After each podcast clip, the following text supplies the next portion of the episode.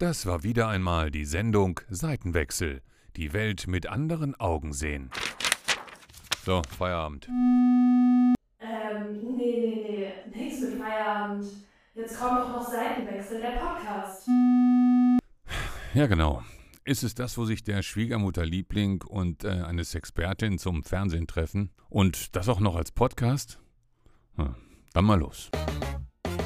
Oh, Seitenwechsel. Der Podcast zur gleichnamigen RTL-Doku-Reihe. Jana Förster und Carsten Speck beschäftigen sich jede Woche mit dem aktuellen Thema aus der Sendung und betrachten dieses aus ganz unterschiedlichen Perspektiven. Dabei brechen sie mit vorgefertigten Meinungen, hinterfragen ihre persönlichen Einstellungen und sorgen für frischen Wind in den Köpfen der Zuhörenden. In unterschiedlichen Kategorien müssen sie Haltung zeigen. Und am Ende entscheidet sich, bleiben sie bei ihrer ursprünglichen Meinung oder gibt es einen Seitenwechsel. Ihr Lieben, ich mag kein Schweinefleisch, aber mein liebst Lieblingsspecky habe ich hier neben mir. Ich begrüße dich herzlich zu diesem Podcast. Ah, das ist auch gut. Eine sehr schöne Metapher, die ich auch sehr gerne annehme. Ähm, ich mag dich auch. Ähm, ich bin auch sehr gerne im Wald. weißt du, ich würde mich gerne mal von dir im Wald überraschen lassen, äh, aber nicht beim Wildern. So, jetzt Okay. oh, sind wir beim Thema. Jetzt habe ich Kopfkino. Du hast ja mal gewünscht, dass ich das mal so mache, dann mache ich es jetzt mal. Äh, hallo, liebe Zuschauer, wir freuen uns hier beim äh, Südwestrundfunk, dass wir Sie mal begrüßen. Der Sommer, der geht weiter, aber der Fernseher bleibt aus, aber nicht bei uns. Bei uns geht es weiter mit dem Podcast. Hi, und da freuen wir uns sehr, dass wir Hanoi heute bei uns sind, hier im Studio. Hallo, liebe Jana. Hallo, lieber Carsten, das ist unglaublich. Also, das, also wie gut du das kannst, ne? Also ich kann, ich, ich kann, ich bin Berliner Göre und kann nur genau das. Und äh, ja, da bin ich, Ich dann sage so, ich freue mich tierisch, dass ich dir wiedersehen tue. Ja, schön. Gut. Äh, ja, ähm, liebe, liebe Zuhörer, wir freuen uns sehr, dass ihr bei unserem Podcast wieder dabei seid. Und ähm, klar äh, haben wir uns heute auch wieder ein ganz tolles Thema überlegt. Für euch, mit euch. Und auch wir werden mal gucken, wo uns die Diskussion oder der gemeinsame Diskurs dahin treibt. Das Thema lautet, Wenn der Job zum Liebeskiller wird, gucken wir uns aus ganz vielen verschiedenen äh, Richtungen mal an. So Sex am Arbeitsplatz oder wenn man mit dem Partner ähm, den gleichen Job teilt, wenn man sich vielleicht auf Arbeit kennenlernt. Das, glaube ich, wird ganz bunt heute. Ja, ja.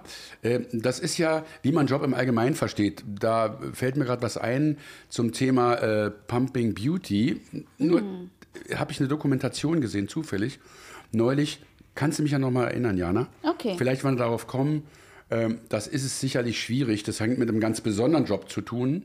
Äh, Es hängt mit einem ganz besonderen Job zusammen. Und ähm, das finde ich schon, äh, äh, da ist eine Beziehung auch mal belastet. Aber das ist nicht nur mit diesem, bei diesem Job so, sondern denke ich auch allgemein. Okay, jetzt bin ich ja ziemlich neugierig, muss ich sagen. Aber okay. an dieser Stelle schätzen wir uns immer erstmal gegenseitig ein. Jetzt ist gerade die Frage, wozu schätzen wir uns eigentlich ein? Ob der Job allgemein zum Liebeskiller werden kann, ähm, wie unsere Haltung dazu ist? Ich glaube mal, äh, vielleicht ähm, äh, können wir uns an der Frage, vielleicht können wir uns an der Frage ähm, beide abarbeiten. Könnt ihr euch vorstellen, mit einem Partner, vielleicht einer Partnerin vielleicht zusammenzuarbeiten? Also ich glaube, das Thema an sich ist so äh, pauschal gar nicht zu beantworten. Wenn der Job zum Liebeskiller wird oder wird er überhaupt immer zum Liebeskiller? Aber natürlich wissen wir beide, das können wir a priori, glaube ich, mal behaupten, natürlich äh, Probleme auf der Arbeit oder auch im zwischenmenschlichen Bereich führen dazu, dass eine Beziehung belastet wird. Na klar. Ab, absolut. Und ich muss auch sagen, gerade bei diesem Thema mit dem Partner zusammenarbeiten, ich habe da tatsächlich ein paar Monate Erfahrung damit und das war überhaupt gar nicht zu empfehlen. Also jedenfalls nicht aus meiner Sicht. Ich persönlich mag es schon sehr gerne, wenn man einfach auch am Abend mit seinem Partner noch was zu besprechen hat, wenn man vielleicht auch unterschiedliche Entwicklungsprozesse auch im, im, im Berufsleben durchmacht und den Partner dabei begleiten kann, aber da im Prinzip jetzt nicht unbedingt 24-7 miteinander verbringen, konnte ich mir gar nicht gut vorstellen, das irgendwie weiterzumachen. Ist, glaube ich, auch schwierig. Ja, ja, ähm, ja. ja. wir haben so Teilerfahrung mal gesammelt, auch äh, damals, aber da können wir vielleicht nochmal drüber sprechen. Ja, auf jeden Fall. Ja, wie schätze ich dich ein? Ähm, kannst du dir vorstellen, mit, ähm, mit deinem Partner zusammenzuarbeiten? Jetzt weiß ich ja, mit wem du im Augenblick oder nee, seit längerer Zeit zusammen bist. Und da steht, steht die Frage ja nicht, Mhm. Nee. weil ihr da völlig andere, unterschiedliche Jobs macht. Ähm, aber ähm, äh, ich würde eher sagen, dass du sagst, nee, auf meinem Gebiet bin ich so firm oder auch so selbstbestimmt, dass ich sage, äh, nee, ich kann mal aus der Arbeit was rauslassen, aber äh, ich freue mich schon, wenn ich auf einem ganz eigenen Feld tätig bin. Ja, so ist es total. Also du kennst mich vielleicht sogar schon so ein bisschen, lieber Carsten. Also grundsätzlich ist es wirklich so, dass ich finde, dass ich gerade auch im Arbeitsleben ganz unterschiedliche Tätigkeitsbereiche da auch super befruchten können zu Hause. Ne? Wenn man einfach aus ganz verschiedenen Bereichen so seine ähm, Erfahrungen am Abend mitbringt oder auch überhaupt in verschiedene Prozesse durchmacht und tatsächlich auch verschiedene Themengebiete bearbeitet, finde ich zum Beispiel sehr spannend. Also bei mir wäre es ja so, wenn ich jetzt einen Partner hätte, der in der Psychiatrie arbeitet zum Beispiel, wäre es ja ein anderes, also es wäre schon die Psychologie insgesamt, aber ja auch äh, dann ein anderer Tätigkeitsbereich. Ich glaube, ich finde es ganz schön, dass es so gar nichts mit der Psychologie zu tun hat bei meinem Partner und dass man dann irgendwie auch sich in ganz verschiedenen Bereichen so mitnehmen kann in der Weiterentwicklung. Ja, auf jeden Fall. Ja, und bei dir, lieber Carsten, kann ich mir ehrlich gesagt das irgendwie auch ganz schwer vorstellen, dass du mit einer Frau mit der du glücklich zusammen bist, dann auch 24-7 zusammen bist. Ich kann mir irgendwie vorstellen, dass du schon auch so ein kleiner freiheitsliebender Mensch bist, der auch gerne mal ja, so einfach auch sein Ding macht und auch beruflich sich auslebt und da vielleicht auch ja, ja, einfach gerne auch die Freiheit mag. Und dieses 24-7-Ding, glaube ich, könnte dir eventuell auf den Geist gehen, wenn eine Frau dich Ja, das ist schon vollkommen richtig. Ach, es hat gar nicht so viel mit Freiheit zu tun. Also unser Beruf hat sehr viel mit künstlerischer Freiheit zu tun, ja. mit Freiheit überhaupt allgemein, wie du ganz, ganz richtig sagst. Äh, ich glaube, dass es generell schwierig ist. Es gibt ja Beispiele, es gibt ein ganz tolles Beispiel für ähm, äh, Menschen, die sehr viel zusammengearbeitet haben, dann auch auf dem Theater mhm. und als ich, die auch sicherlich immer sehr viel miteinander auch beruflich besprochen haben. Äh, das waren Walter Giller und Nadja Tiller. Mhm. Und ähm, die, natürlich habe ich viele solche Verbindungen kennengelernt. Ich sage auch gleich eine andere Verbindung, die sicherlich auch oftmals belächelt wurde, die aber sehr, sehr ernsthaft war. Aber Tilla Giller war wirklich ein Traumpaar. Mhm. Und dann herrlich, wenn es irgendwie mal Nadja zu Walter sagte, ja Walter, also das würde ich jetzt aber so spielen. Und er zu ihr sagte, ja, mach mir mal eine Zeichnung. Äh, da habe ich mich kaputt gelacht, weil er natürlich irre souverän war. Mhm. Äh, ein ja, ein, ein, ein, unglaublich bekanntes Paar. Sie, Schönheitskönigin und dann äh, eine unglaublich ge gefragte Schauspielerin mhm. in den 50er, 60er, 70er Jahren und er auch. Und die haben bis ganz ins hohe Alter zusammen Theater gespielt. Sehr erfolgreich. Und das habe ich selber gesehen und das hat super funktioniert. Mhm. Und die sind sich auch immer sehr, sehr ähm, obwohl sie sehr unterschiedlich waren, charakterlich sehr, sehr treu geblieben. Und das ja. muss ich sagen, das ist eine ganz tolle, ein ganz tolles Beispiel, wo es funktioniert. Hm, Vorzeigebeispiel. Ein Vorzeigebeispiel, wirklich. Ja. Ähm, da gab es natürlich Johannes Hesters und Simon Rethel. Und das war immer ganz lustig. Äh, wir saßen dann äh, mal zusammen, äh, wir hatten Düsseldorf Theater gespielt und Simon immer, Simon, also Rethel immer zu ihm gesagt, aber, aber Jubiläen, das ist doch der Carsten, den kennst du doch. Ah ja, natürlich, wunderbar. Ich habe ihn, sehr selbstverständlich habe ich schon kennengelernt. Ja, wunderbar, der Carsten und so. Und dann beim nächsten Mal war es auch. Ne? Sie hat schon dafür gesorgt, dass er überhaupt so lange auf einer Bühne stehen konnte. Ah, spannend. Der spannender Blickwinkel auch, ne?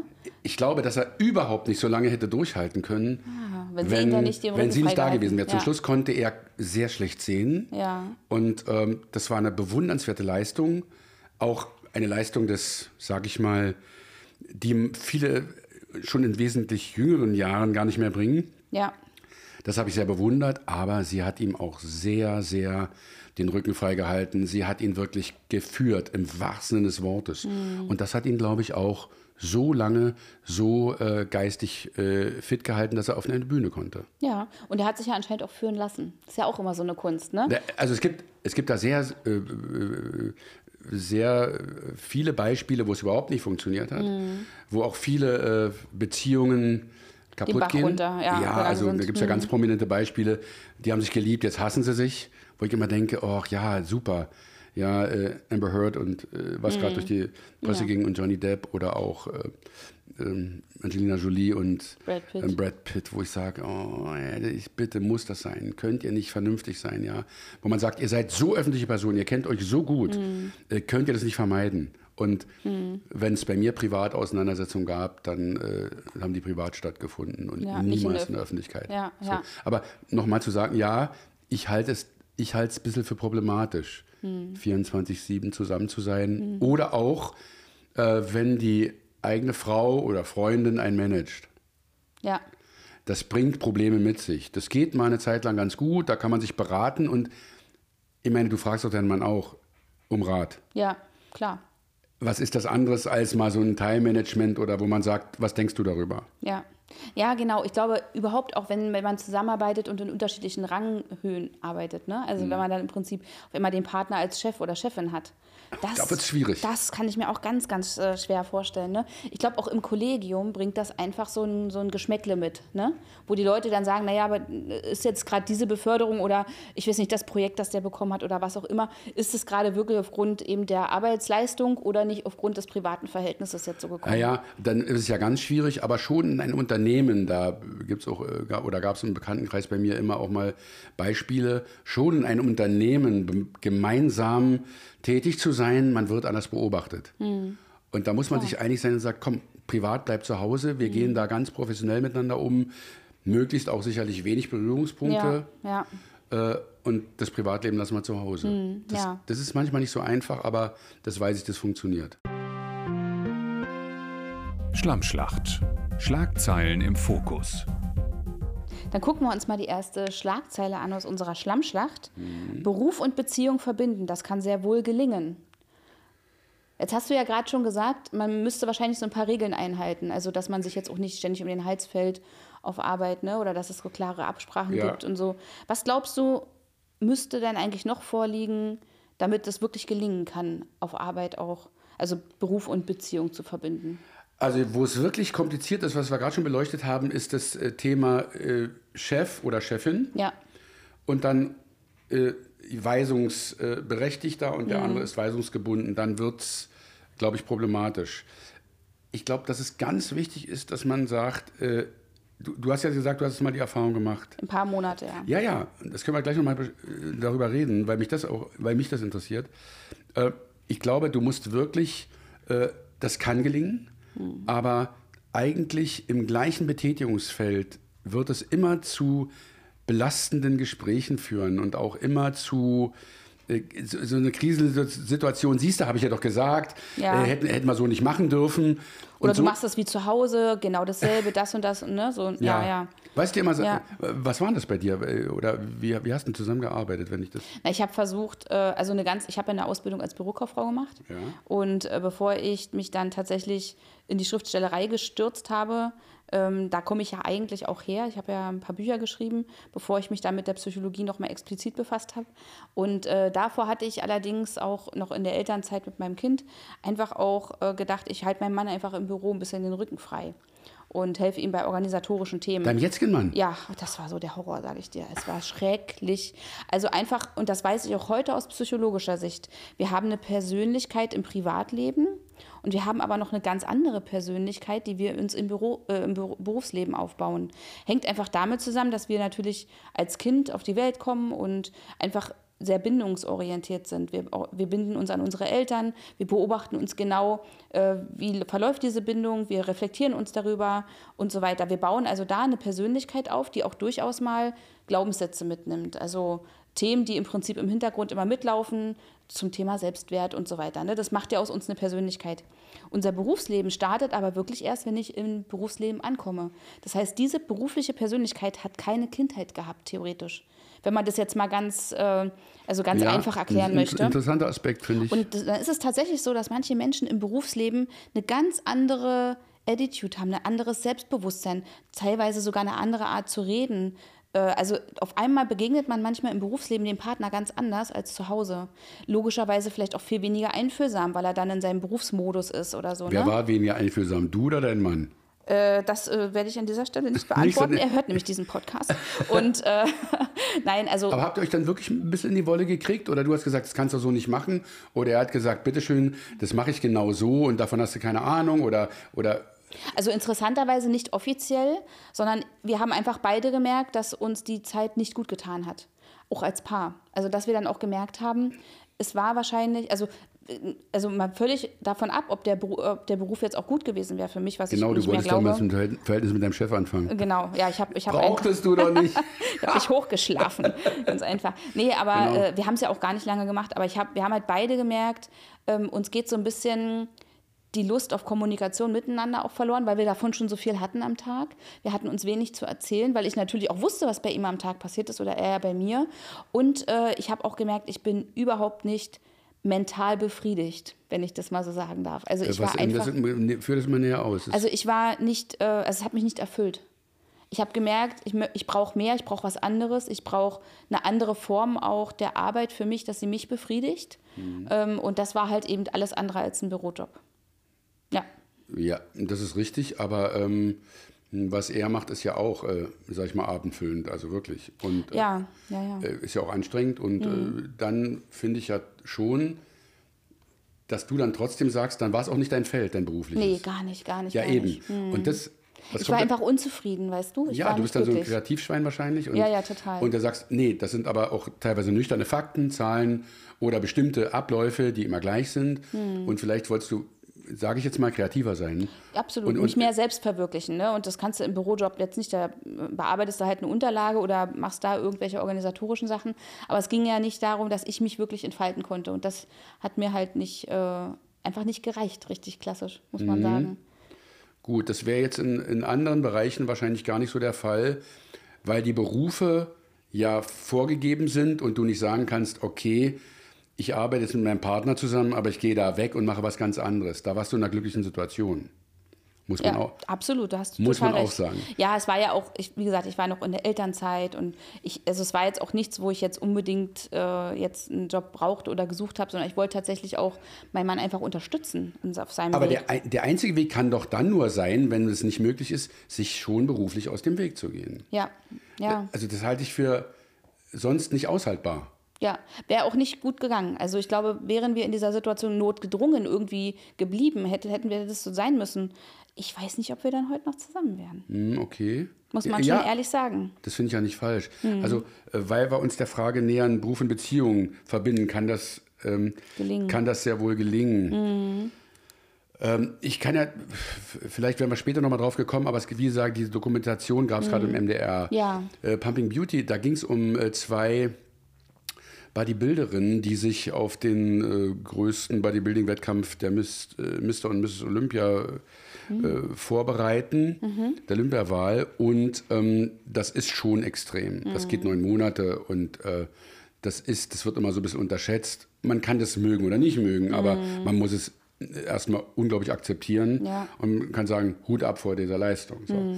Das geht, weil es geht über eine körperliche, geistige, mentale Ja, Disziplin. Fulltime-Job eigentlich, sich darauf Richtig. Und zwar, ja. Profi-Bodybuilder sind dann auch so, äh, dann fiel so ein Satz, ja, also in dieser Vorbereitungsphase, es gibt jetzt im Augenblick kein festes Essen. Also nur noch Drinks, Shakes wow. und so. Um ja, irgendwie die Kalorien die und die Kalorien Nährstoffe zu reduzieren, um und eventuell zu dehydrieren, Ja, äh, Wahnsinn. um, äh, sagen wir mal, Kohlenhydrate und Proteine im genau richtigen Verhältnis zuzuführen, dass der Körper nicht, nicht zu sehr Wasser aufnimmt, dass er nicht zu sehr Wasser zieht, sondern dass er Mhm. eher, eher entwässert wird. Und das sind sozusagen Sachen, die, äh, glaube ich, sehr, sehr äh, schwierig sind, weil ich gerade denke, was ist denn hier los? ja, alles klar. Dazu gehört eine unglaubliche Disziplin. Ja. Und ähm, das geht über mehrere Monate. Und äh, dann äh, diese Nahrungsaufnahme ist Mhm. eben auch so, dass man sagt, äh, das hat eigentlich nichts mehr mit Lebensqualität zu tun. Ja, wollte ich gerade sagen, es macht ja auch ganz viel, auch ich sag mal, mit einem mental. So, und da, eine von den beiden sagte dann ihr Ex-Freund und hätte also, er hätte da kein Verständnis gehabt. Und dann der jetzige wurde dann auch interviewt und er sagte dann so ein bisschen so, im, die kommt aus dem Süden, äh, ja, ich, ich habe überhaupt kein Problem damit, oder dass sie mal die zweite Geige spielt. Oder d- ich, ich denke auch nicht. Und dann habe ich so bei mir gedacht, ja, aber damit hat er ja gesagt, dass er sich so fühlt. Ja. Und er ordnet sich dann unter. Und sein Tagesablauf wahrscheinlich. Sein auch, Tagesablauf, denn der andere Tagesablauf ist vorherbestimmt. Ne? Ja, ja. Mit Training, Ernährung, Schlafen, alles ist minutiös genau. Wahnsinn. Hm, Und es muss ja auch auf einen Punkt, auf einen Tag hin, hin gearbeitet werden, wo dann die Form Perfekt so, ist. so, wo man dann sagt, da ist wirklich dann sehr, sehr wenig Körperfett und du erkennst die beiden Mädels dann auch fast nicht wieder. Wirklich, ja? In der Off-Season sind die sozusagen, die sind rund und bunt, also sehen aus wie sportliche Mädels. Ja. Und dann sind die dermaßen im Gesicht verändert, abgemagert, braun, äh, gemalert und Mhm. Ja, geschminkt, ja. wo du sagst, das ist doch gar nicht mehr die Person. Aber die beiden waren Freundinnen in der Doku? Oder Nein, war das nicht. ein Die waren, Pärchen? nein, es waren Konkurrenten. Ach so. Äh, die eine war, äh, glaube ich, die hatte eher einen, einen Migrationshintergrund äh, und die andere war, äh, die war sozusagen aus dem, aus dem Süden von Deutschland. Mhm. Beide sind aber Deutsche und starten auch für Deutschland. Und die eine hat die Quali geschafft und die andere eben, ich habe das jetzt nicht zu Ende geguckt, Mhm. weil, die, weil die Zeit gefehlt hat. Ich wollte nur sagen, äh, und da hat es die Beziehung nicht ausgehalten. Mhm. Die, haben nicht, die haben nicht zusammen ähm, äh, gearbeitet, aber du arbeitest dann in Anführungsstrichen mit so einem Menschen zusammen, Ja. weil du immer jeden Tag dieses Pensum mitgehen musst. Mhm. Das macht ja auch ganz viel mit, mit einem selbst als Partner, ne? Dem Ja, wir können, da können wir ja noch mal äh, nachher dr- drauf kommen, äh, unseren Beruf oder auch ähnlich gelagerte Berufe.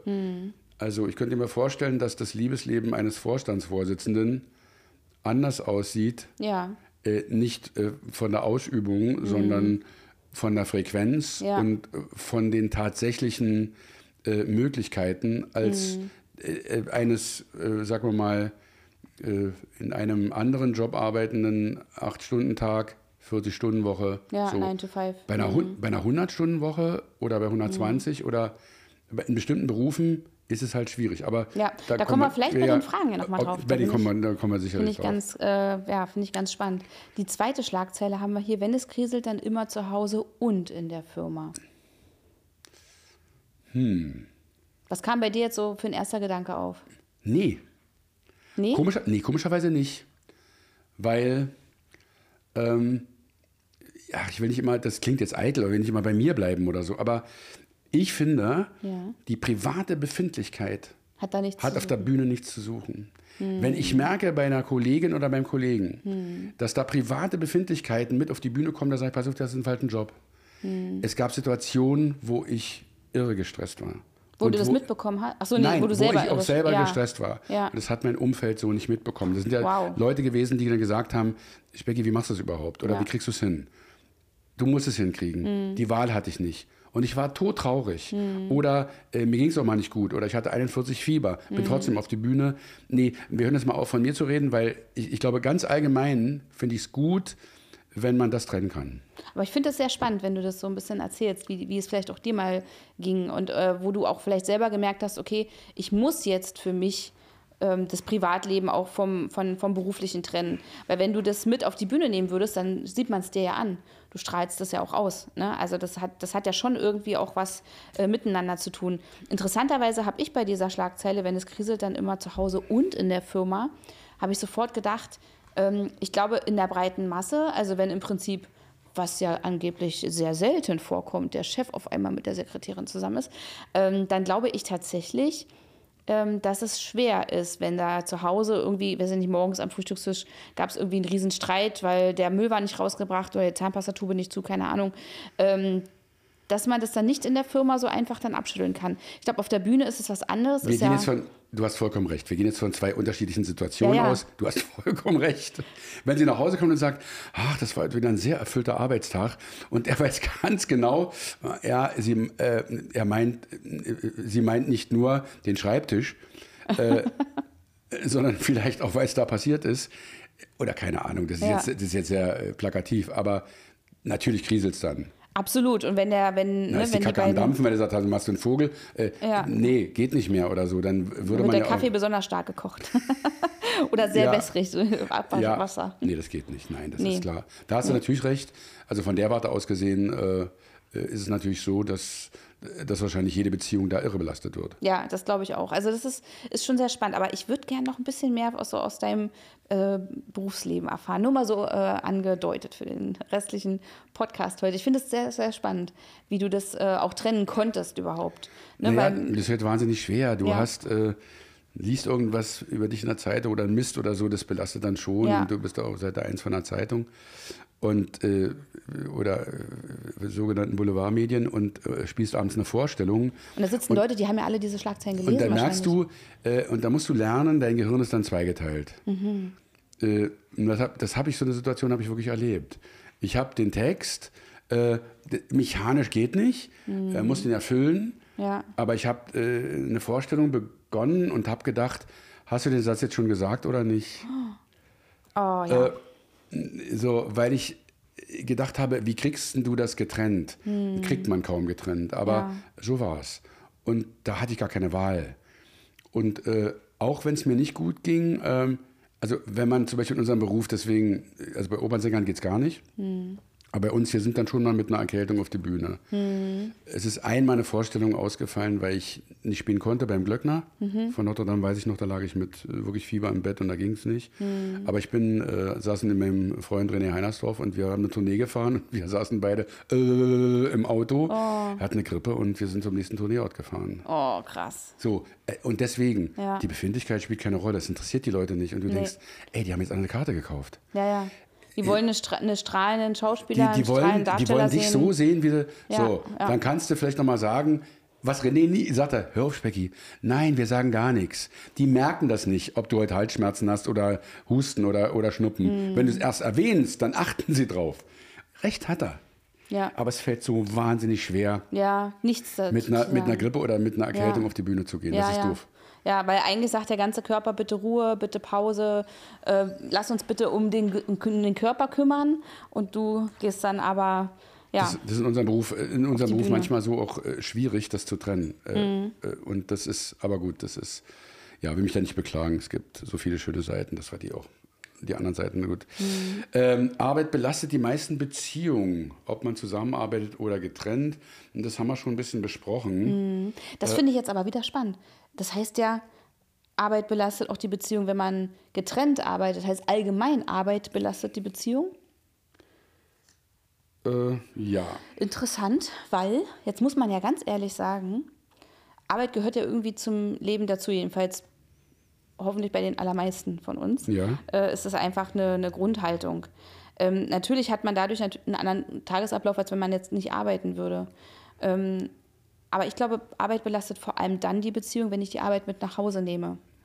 Und wenn ich mein Privatleben und meinen Partner vielleicht auch aus den Augen verliere. Es ist eine Kunst, es nicht zu tun. Mhm. Oder man möge es tunlichst vermeiden. Mhm. Also kann ich nur, wenn ich jetzt gefragt werden würde, äh, einem Paar raten, nee, mach das nicht. Mhm. Äh, gucke, dass du da wirklich in der Lage bist, auch äh, das zu trennen. Mhm. Äh, ich glaube, es gibt so Berufsgruppen, wo ich es ganz schwierig finde. Äh, so ähm, Ärzte, Krankenhaus, Todesfall oder Rettungssanitäter Mhm. Ja. ähm, Pflegekräfte, die dann äh, Hospiz, Mhm. ähm, die Menschen, die im Hospiz arbeiten, Mhm. äh, wo du sagst, das ist psychologisch sehr belastend. Ich habe selber mal mit Behinderten gearbeitet. Mhm. Das hat mich auch emotional sehr, sehr mitgenommen. Es ist manchmal wirklich schwierig, die Emotionen der Arbeit nicht mit nach Hause zu nehmen. Und klar ist das Schönste, was man sich vorstellen kann, dass man ein Blick genügt. Du hast einen sehr verständnisvollen Partner und der sagt, wow, komm, geht dir nicht so gut, lass uns das mal einen Tee trinken. Ja, genau. Dass man dann vielleicht sich einfach, einfach dem Partner anvertraut und sich mitteilt und im Dass Gespräch man sagen bleibt. kann, komm, es geht mir heute nicht so gut. Und vor allem, man muss es aussprechen dürfen. Ich glaube, man muss auch mal sagen können, kannst, ich brauche jetzt mal eine halbe Stunde, um runterzukommen. Lass mich mal schnell ein Powernapping machen oder, äh, ich, oder irgendwas. Ja. Oder lass uns eine Runde spazieren gehen. Aber dass man dann noch ehrlich ist und sagt, es hat mich heute so belastet. Und dass man das sagt, aber nicht unbedingt die Problematik dann nochmal in den Abend mit hineinträgt. Ja, und dass man genau den Partner informiert, dass man nicht nachher schlechte Laune hat oder unausgeglichen ist und der Partner hat keine Ahnung warum. Da muss ich auch sagen, wann es auf jeden Fall immer Auswirkungen aufs äh, Privatleben hat, ist, wenn, wenn natürlich eine Thematik wie Burnout vorliegt. Das ist natürlich etwas, ähm, wenn man also im Prinzip so ein Workaholic ist oder so intensiv und viel arbeitet, dass man seine eigenen Grenzen überhaupt nicht mehr wertschätzt und sich auch gar nicht mehr spürt und dann halt eben geradewegs in einen Burnout rennt, hat das immer Auswirkungen auf das Privatleben, weil dann geht es einem einfach nicht mehr gut und dann ähm, hat, merkt man auch einfach, da leidet zum Beispiel auch das Liebesleben drunter. Da geht gar nichts mehr Na zu gut, Hause im Bett, wenn man beruflich totalen Stress hat. Hm, Hast du viele Leute, die dann äh, zu dir kommen und sagen, ich kann nicht mehr, ich meine Partnerschaft und du sagst ihm ganz auf den Kopf zu, du hast einen Burnout? Ähm, Oder sie? Hm? Ja, klar. Also we- wenn die, also mit Diagnosen tue ich mich ein bisschen schwer. Die stelle ich nur, wenn ich wirklich gefragt werde oder wenn es einfach sein muss, auch für, ähm, für, eine, ähm, für, für eine Begutachtung oder so. Aber ähm, grundsätzlich, wenn mich jemand fragt, was er hat oder eine Verdacht hat, und dann sage ich schon was dazu, ne, ga- ganz klar. Aber Burnout ist natürlich eine Thematik, die kommt heutzutage sehr häufig vor und die merken die Leute vor allem interessanterweise im, im Privatleben. Gar nicht so sehr im Berufsleben, weil da sind sie so in ihrem Motor drin, dass sie nur privat merken, dass sie nicht mehr gut schlafen können, dass die Libido äh, weniger geworden ist oder, oder ganz weg ist, dass weniger Appetit da ist, dass man eigentlich mit dem Partner gar keine Qualitätszeit mehr verbringt, sondern nur noch Erholung braucht und so weiter. Was, red, was rätst denn du denen dann, wenn du sagst, äh, äh, gibt es da ganz, also wir sind nicht ein Ratgeber in der BZ, aber äh, was rätst du ihnen? Sagst du dann, äh, mach das so und so oder ich empfehle das, kannst, ist es manchmal nicht ganz schwierig, dann das, das Richtige zu sagen oder dass du das Gefühl hast, sage ich jetzt genau das, was den beiden auch weiterhilft? Ähm, ja, wobei ich halt sagen muss, ich begleite ja niemanden therapeutisch. Das ist ein ganz, ganz, ganz langer Prozess. Aber unterm Strich kann man immer sagen, Burnout entsteht nur, wenn ich meine eigenen Grenzen nicht kenne und wenn ich sie vor allem auch nicht wertschätze. Also wenn ich meine, eigene, meine eigenen Bedürfnisse nicht ernst nehme. Nur so kann Burnout entstehen. Also es gibt keinen anderen Weg, als dass man einfach über seine Grenzen geht und sich über und die, die Warnzeichen, die der Körper und die Seele sendet, überhaupt nicht beachtet. Sonst würde der Körper schon viel früher Bescheid sagen und eingreifen. Und das macht er dann eben spätestens eben mit dem Burnout, was ja einer Depression sehr nahe kommt. Was Oder sagst eigentlich du eine denn Depression ist. einem, äh, ein Paar, äh, die zu dir kommen und wo sie sagen, wir können gar nicht mehr miteinander, sag mal, äh, äh, unser Sexleben ist sozusagen eingeschlafen wegen des. Was sagst du denen dann? Äh, mach das und das oder mach das? Äh, was Naja, also viele kommen ja erstmal mit dem Thema, ich habe äh, ein sexuelles Thema, also als Paar, wir, wir haben keine Sexualität mehr oder wir spüren uns da nicht mehr. Äh, dann liegt der, die Ursache dafür in der Regel eigentlich nicht im Sexualleben, sondern im zwischenmenschlichen Bereich. Arbeite ich immer erstmal mit dem Paar an diesen Bereichen. Also ich kann einfach nicht ausgelassen und regelmäßig mit meinem Partner gerne ins Bett steigen, wenn irgendwelche tiefen Verletzungen da sind, unaufgearbeitete Verletzungen, Streitereien, äh, irgendwie, ne? Das, das funktioniert einfach nicht. Von ist denn daher die muss man. Harmonie immer, die, die, die hundertprozentige Harmonie immer Grundvoraussetzung oder kann nicht auch der sogenannte Versöhnungsex auch mal ganz gut sein? Oder? Ja, Versöhnungsex funktioniert ja nur deswegen, weil wir wirklich die Beziehung in Gefahr sehen. Und dann tritt äh, das Dopamin ein. Das Dopamin äh, kennen wir ja als Glückshormon, als ganz schnelles, aber auch als das Hormon des Verlangens. Deswegen äh, funktioniert Versöhnungsex so gut. Aber nur dann, wenn ich ernsthaft Angst habe, den Partner zu verlieren. Ja, ja. Also wenn wirklich ein Verlustgefühl da ist, dann hole ich mir den sozusagen mit diesem, mit diesem absoluten Kick wieder ran und dann kann Versöhnungsex wirklich toll sein. Aber 100% Harmonie, um das mal kurz zu beantworten, braucht man in der Partnerschaft nicht, um, um, um gute Sexualität zu haben. Aber äh, man braucht eine gute Kommunikation. Weil wenn das Paar sich in der Partnerschaft auf zwischenmenschlicher Ebene nichts mehr zu sagen hat, äh, dann, dann hat es der Körper auch nicht mehr. Dann sagen die sich da auch nichts mehr. Und Sexualität ist nichts anderes als äh, ja, eine Kommunikation mit den Körpern. Als eine Body Language sozusagen.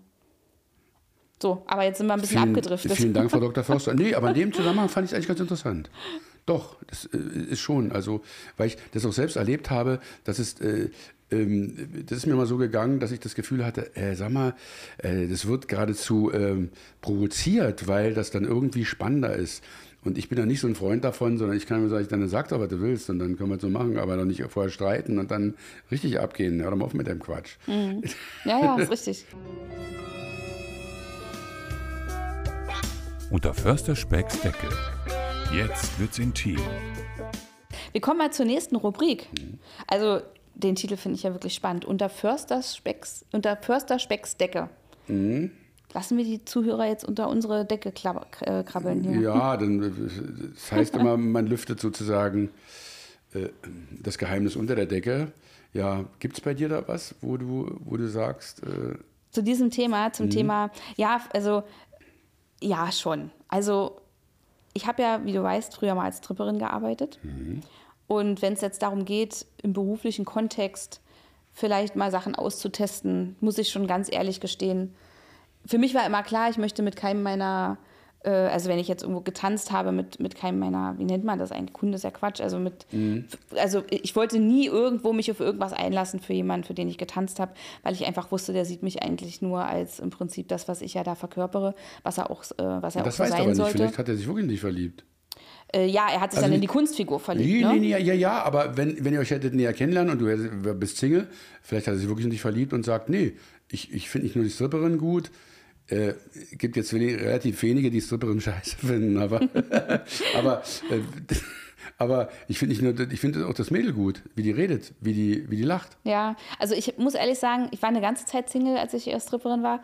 Und ähm, ich hatte immer so ein bisschen, ich wollte immer ganz gerne so auch die Unnahbarkeit, was ja im Prinzip auch die Kunst ist beim Striptease. Ne? Du, du bist ja schon irgendwie mit demjenigen in Interaktion, aber er darf ja eigentlich nie wirklich an dich ran oder dich wirklich anfassen oder so. Und das wollte ich immer ganz gerne aufrechterhalten. Also ich wollte auch die Illusion aufrechterhalten. Wo es aber ein bisschen anders war, war ja bei den äh, Kollegen, den Herrenstrippern.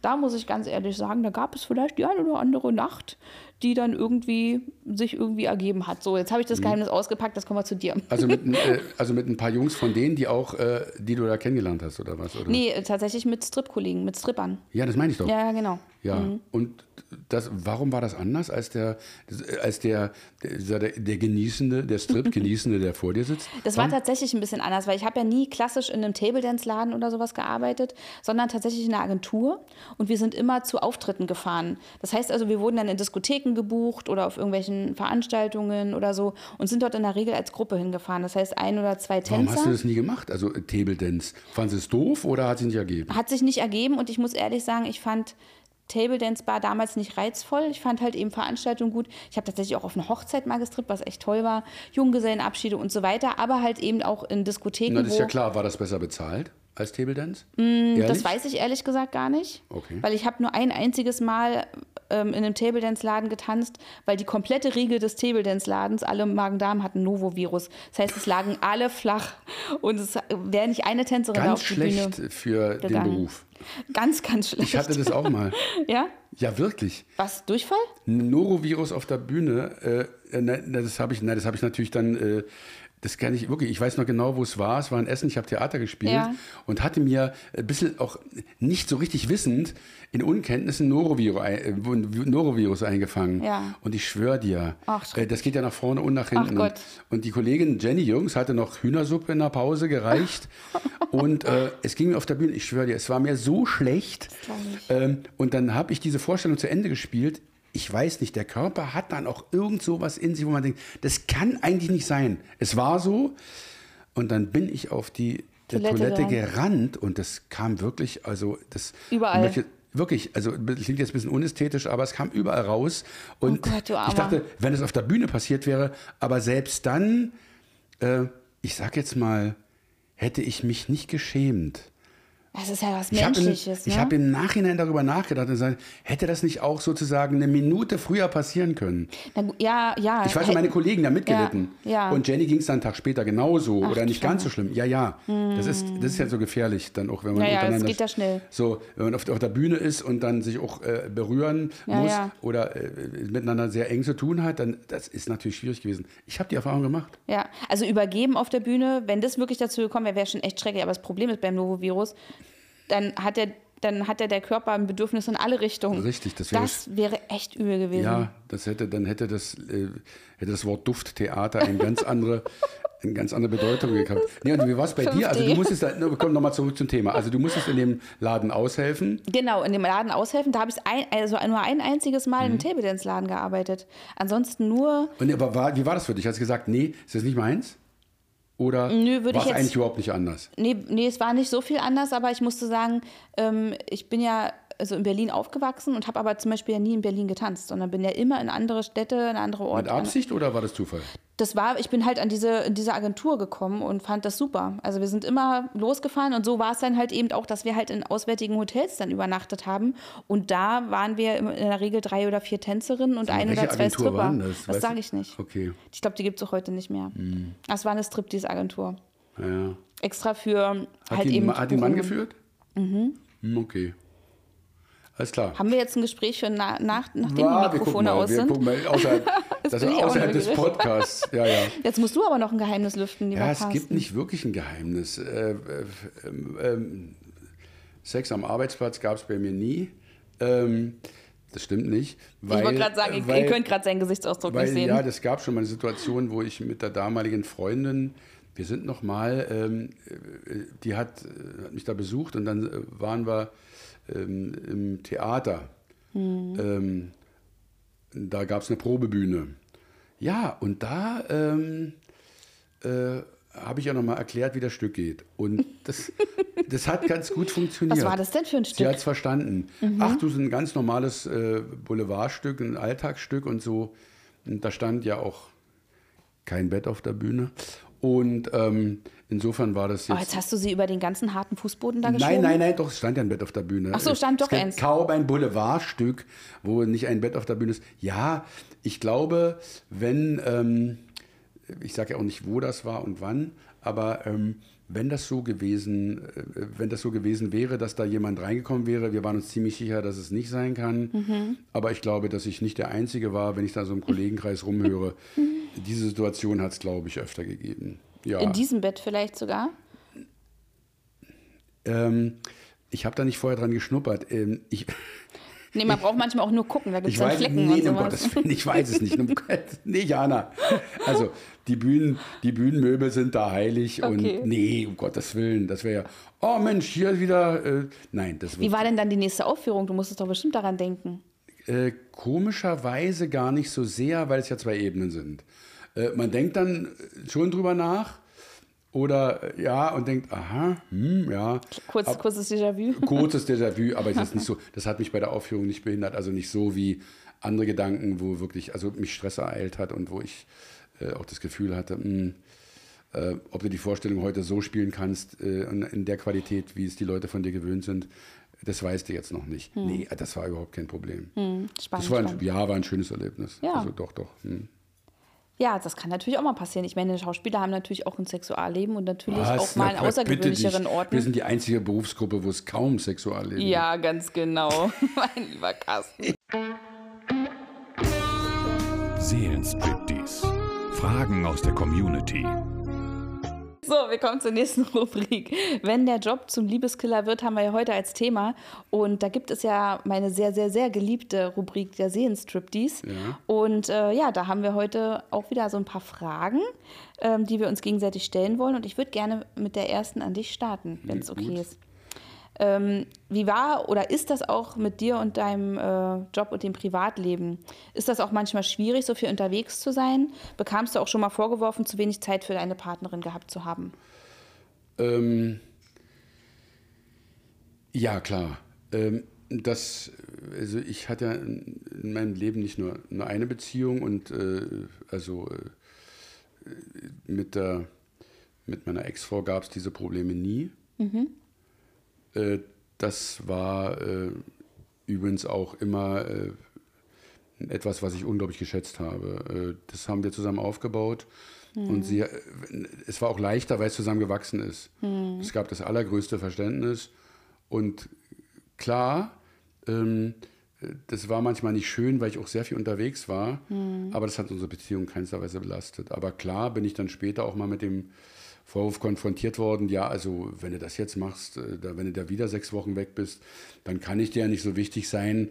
Und dann Oh. denkt man natürlich auch, hm, so sofort Psychologen gefragt, naja, warte mal, vielleicht bin ich dir nicht so wichtig, wenn diese sechs Wochen, wenn das Sechs-Wochen-Argument so entscheidend für dich ist. Also es ist ja mein Ist ja auch eine Form der Unterstützung, ob du da zu Hause äh, Unterstützung erfährst Ja. und, und auch deine Partnerin dann vielleicht sagt, dann komme ich dich halt auch mal besuchen oder was brauchst du denn in der Zeit? Brauchst du eher deine Ruhe oder wollen wir jeden Tag telefonieren? Man kann ja auch mal gucken, wie kann man trotzdem in Kontakt Na, sein, dass ohne man telefoniert, ist klar. Und jetzt äh, ist ja mit äh, sogar auch Videotelefonie ja gar kein Problem mehr. Mhm. Ja.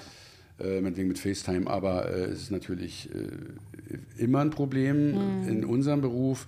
Man ist längere Zeit getrennt, aber äh, das war ja für mich auch nicht schön. Mhm. Äh, weil das bedeutet ja immer neue Stadt, Also ich rede jetzt nicht von Tournee, jeden Tag ein anderes Hotelzimmer. Mhm. Ja, ja. Das ist natürlich von der Lebensqualität wirklich dann krass, ne? schon nicht mehr so toll. Ja, man weiß morgens wahrscheinlich gar nicht, wo man gerade aufwacht. Manchmal ist mir so gegangen, wo bist du jetzt? Ach so, ja klar, jetzt bist Mhm. du gerade in Heidelberg oder in, oder in Mannheim oder in, oder in Schleswig-Holstein irgendwo. Aber äh, ich finde, dass die, äh, dass die, dass die, das Getrenntsein auch was, äh, was Positives haben kann. Mhm. Also, dass man sagt, man freut sich dann umso mehr, wenn man wieder zu Hause ist. Man darf sich mal vermissen. Äh, Ja, das finde ich auch nicht schlecht. Es ist also und ganz ein Freund, Kollegenfreund von mir, also Jürgen von der Lippe, hat es sogar mal als Argument äh, gebracht, äh, weil warum er dann immer so auf Tournee geht und so sagt er, weil das danach dieses sich wieder treffen und so, weil es ihm einfach so wunderschön ist. Und ein bisschen was davon hat es schon. Auch. Glaube ich. Ja, es bringt dann vielleicht auch nochmal eine andere Wertschätzung in die Zweisamkeit. Ja, dann frage ich dich jetzt mal was. Mhm. Wie würdest du damit umgehen, wenn du den Mann deiner Träume jetzt plötzlich bei der Arbeit triffst und ab jetzt regelmäßig siehst? Uh, das ist ein schwieriges Thema. Das ist ein ganz schwieriges Thema. Ich glaube, der Mann deiner Träume ist, ist der Mann deiner Träume. Also äh, ja, dein- ja, ja. deswegen. Wobei ich natürlich auch, ich meine, ich bin Paar- und Sexualtherapeutin. Ne? Äh, mir sind verschiedene Beziehungsarten und Formen und Stile nicht fremd. Und ich verfolge nicht unbedingt den absolut monogamen Stil äh, oder wir. Von daher wäre das wahrscheinlich auch gar nicht verwerflich, äh, wenn da irgendwo mal eine Anziehung wäre, die aber natürlich nichts mit der Partnerschaft zu tun hat, ne? oder wo man sagt, man, das hat keine Auswirkungen auf die Partnerschaft, müsste man kommun- kommunizieren. Aber ich dürfte niemals etwas mit einem Klienten anfangen. Das ist ja, das ist es ja Das eben. ist und damit Thema. ist es sozusagen, äh, äh, hast du ja gar keine Chance. Du sitzt dann vor jemandem und sagst, ich finde sie ganz toll, aber sie sind mein Klient. In der Praxis geht es gar Nee, nicht. ist Aber klar. ich habe ja zum Beispiel auch einen Podcast, lieber Carsten. Ne? Also man, Oh. wo man mal Leute trifft. Oder ich habe ja auch äh, ab und zu mal Interviews oder ich drehe ja auch ab und zu mal fürs äh, Fernsehen oder Ja. so. Also ich lerne schon mal irgendwo auch im beruflichen Kontext Leute kennen, äh, mit denen ich durchaus auch, äh, wenn ich wollen würde, die Chance hätte, das vielleicht auch mal zu, zu genießen. auszuleben. Ja. Okay. Aber äh, Kunden oder Klienten äh, Nee. geht gar nicht, ist absolut, ist ein Schutzbefohlener sozusagen, äh, wäre äh, total strafbar, dürfte ich niemals machen. Werde ich Ja. auch nicht und habe ich auch nie. Nee, was ja auch verständlich Ja. ist. Aber klar, da du auch auf vielen Gebieten tätig bist, hast du die Chance natürlich nicht. Es gibt die eine oder andere Möglichkeit. Außerhalb der Praxis das zu, zu ähm, erledigen und dann auch zu leben. Okay, sehr schön. Ach, herrlich, Also, wenn ihr das sehen könnt, hier so alles erfährt. Du bist ein bisschen rot geworden, kann das Ich sein? bin rot geworden? Ganz bisschen. An den, doch, doch, doch. Hast du mir An den Wangen. Ja, ich lenke dich ab mit der nächsten Frage an Okay, dich. ich bin jetzt rot geworden. Okay. Rein rechtlich gesehen, rein rechtlich Auf gesehen, einmal eine ganz andere, Atmosphäre hier in diesem Raum. konzentrieren Sie sich, Herr Okay, Speck. ja, ja, okay. Rein rechtlich gesehen darf man Sex am Arbeitsplatz haben, allerdings nur außerhalb der Arbeitszeit. Denkst du, dass genau diese Regel oft dazu führt, dass eine Beziehung wegen der Arbeit zerbricht? Ähm, die Frage klingt erstmal kompliziert. Ich habe ich hab was dazu beizutragen. Mein, äh, was ich, äh, um, bei Google zum Beispiel, ja, das weiß ich durch meinen Sohn, ist es absolut nicht möglich und verboten. Ist, also Sex Arbeit, oder Beziehung? in der Sex und Beziehung, also eigentlich beides. Es wird nicht geduldet, uninformiert eine Beziehung zu haben. Das mag man als Betriebsklima gesund finden. Ich finde es menschlich ungesund. Weil man kann ja nicht verhindern oder sagen, ich, ich darf mich nicht in diese Frau verlieben, weil sie mir gegenüber sitzt bei der Arbeit. Ja. Also ist es bei Weisungsberechtigten oder bei Weisungsgebundenen ist es absolut untersagt. Ja. Und Damit wollen schon- sie natürlich Ordnung in den Laden bringen, ne? Und das gelingt ihnen dadurch auch. Aber äh, sicherlich gibt es die eine oder andere Beziehung dort. Aber insofern. Dann eben inkognito wahrscheinlich. Ja, äh, und ansonsten nochmal, äh, die Frage ist ein bisschen kompliziert, äh, finde ich die, weil, Ja, also hier, hier steht ja jetzt, äh, dass man im Prinzip am Arbeitsplatz ja keinen keinen Sex haben darf, jedenfalls auch nicht in der Arbeitszeit. Ähm, denkst du, dass genau diese Regel oft dazu führt, dass eine Beziehung wegen der Arbeit zerbricht? Mm. Wobei ich glaube jetzt ja, wenn Menschen ich, ich, glaube, das hat damit nichts zu tun. Mhm. Wenn es zwei Menschen tun wollen, dann gibt es Mittel und Wege, das zu tun, ob am Arbeitsplatz oder danach. Ja. Das hat nicht damit äh, zu tun, wo es stattfindet, äh, sondern ob und warum es stattfindet. Mhm. Und äh, deswegen, äh, die, die, ob eine Beziehung zerbricht, hat nicht nur was damit zu tun, dass Sexualität am Arbeitsplatz nicht erlaubt ist, mhm. sondern äh, dass sich einfach aufgrund des intensiven Zusammenseins, des Austausches, da einfach Sachen ergeben. Ich meine, nicht so oft, da gibt es die prominentesten Beispiele, ist heute oder äh, ist heute die Sekretärin, ähm, eines ehemaligen äh, Besitzers einer riesigen Medienfirma heute noch äh, im, äh, dort im Vorstand äh, oder ist dort noch tätig. Der Mann lebt also nicht mehr. Und sie war seine Sekretärin. Mhm. Und sie ist heute Multimilliardärin. Äh, das hat sie clever gemacht. Das, das, kommt nicht zum, das ist, ist nicht einmal vorgekommen. Nee, ist klar. Mhm. Also insofern ist es, glaube ich, eher die Frage, äh, lasse ich es zu, lasse ich es nicht zu. Ja. Aber äh, ob Sex am Arbeitsplatz oder, oder woanders, glaube ich, spielt da nicht die Rolle. Hm, ja, ja. Ich habe noch, noch eine an dich, ähm, die wir vielleicht noch ganz schnell loswerden. Ähm, Office Sex ist ja eine sehr beliebte Pornokategorie. Ja. Hm, das habe ich ja noch nie gehört. Kennst du gar nicht, was, was, ich gar nicht vorstellen, was suchst du denn für Rubriken oh, aus? Hallöchen. Äh, so ein, ja, können Sie mir das nochmal, dann ist die Bluse schon so aufgeknöpft und der Rock schon so kurz. Und die Brille runtergezogen. Das, genau, und das Plumpe beim Chef, sich drüber gebeuge, der Schnitt auf den Busen und du denkst schon, ja, schon klar. Äh, okay, also die beliebteste... Oder ist das was unter den Tisch gefallen? Ja, ja. genau, könntest du bitte mal aufheben. Würdest du sagen, dass Beziehungen oder Affären am Arbeitsplatz so weit verbreitet sind, weil es auch ein Stück weit sexy und verrucht ist? Und spielt da vielleicht auch ein bisschen das Verbotene mit, dass man sagt, man tut es, weil es eben nicht erlaubt ist? Äh, auf jeden Fall, definitiv. Also ich weiß natürlich auch aus meiner Praxisarbeit, aber auch tatsächlich aus meinen Büchern oder alles, was ich bisher mit diesem ganzen Thema äh, schon gemacht habe, weiß ich einfach, der Arbeitsplatz ist Punkt eins, wo sich Menschen kennenlernen und sich verlieben oder auch Sex miteinander haben. Das heißt also, der Arbeitsplatz ist die Versuchung überhaupt man muss sich mal überlegen, wie viel Zeit verbringen wir eigentlich am Arbeitsplatz. Teilweise in der Woche mehr Zeit als mit unserem Partner zu Hause, wenn man mal schlafen und, und, und Hobbys und sowas abzieht. Ne? Also es ist schon, schon heftig, wie viel Zeit wir eigentlich äh, auf dem Arbeitsplatz verbringen oder am Arbeitsplatz und natürlich auch mit Kollegen. Und wenn da eine Anziehung ist, sind wir doch mal ganz ehrlich, wir können natürlich uns so sehr zusammenreißen und, äh, und Scheuklappen aufsetzen, wie wir wollen. Aber wenn da eine Anziehung ist, dann wird es immer irgendwo einen Moment geben, wenn das auf Gegenseitigkeit beruht, wo es dann doch mal eine einen, einen irgendwie sehr verruchten Moment geben wird auf Arbeit. Und dem gehen halt dann doch viele auch in der Inkonsequenz nach. Das Einzige, was hilft, ist dann eben, wie die Mutti zum Vati sagt, äh, ja, du kannst deinen Appetit holen, aber gegessen wird zu Hause. Ja. Und dann, ich glaube, das ist eine ganz einfache Regel. Wenn man die einhält, kann nicht viel passieren. Äh, ja, aber äh, es ist so, als, als wenn ich Appetit auf einen Schnitzel habe und dann nach Hause gehe und Kartoffelsuppe esse. Ne? Das also, ist gemein. Es ist total gemein, äh, sehe ich, seh ich genauso, aber da bin ich auch wieder, äh, ja, glaube ich, eben. Da muss man gucken, ehrlich. dass jeder das Schnitzel zu Hause hat. Also Schnitzel zu Hause dann äh, sich besorgen wäre vielleicht auch nicht schlecht. Nee, Nein, richtig. natürlich ist es nicht so, dass man jeder also Versuchung nachgehen sollte. Ne? Deswegen ist es ja auch eine Versuchung. Man kann ja oder nein sagen. Aber ich weiß einfach, dass der Arbeitsplatz schon auch große Versuchungen bereithält und dass da einige dem auch nachgehen. Erstens, weil es verboten ist. Und äh, zweitens, weil es einfach auch da trotzdem die Möglichkeit gibt, dem auch mal nachzugehen. Und wenn Sie der Versuchung nicht widerstehen können, landen Sie bei dir in der Praxis? Manchmal kommen da auch kleine Geheimnisse bei mir in der Praxis raus. Das ist auch in Ordnung. Liebe Jana. ja.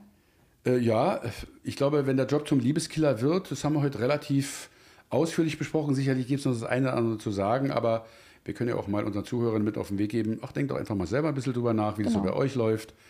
Wir jedenfalls haben heute äh, uns gefreut, mal über das Thema mit euch und vor allem gemeinsam mal darüber reden zu können, ein bisschen zu philosophieren. Ja. Danke genau. Dir. Ich fand es auch sehr schön, wenn euch irgendwas dazu einfällt. Es gibt bestimmt irgendwo die Möglichkeit zu kommentieren oder schreibt uns auch gerne. Ähm, ansonsten bewertet uns auch gerne, folgt uns und hört uns beim nächsten Podcast nächste Woche wieder zu. Auf Wiederschauen. Tschüss. Das war wieder eine Folge Seitenwechsel der Podcast. Neue Folgen gibt's jeden Freitag überall, wo es Podcasts gibt. Zu diesem Podcast gibt es übrigens ein Doku-Format. Schalte ein jeden Montag um 1.15 Uhr auf RTL. Seitenwechsel der Podcast, eine Produktion von Ariba Media. Herstellungsleitung André Golsche. Produktionsleitung Ulla Meier. Inhalt und Redaktion Lena Neumann. Musik Seminaya, Ton und Schnitt Denise Vesper.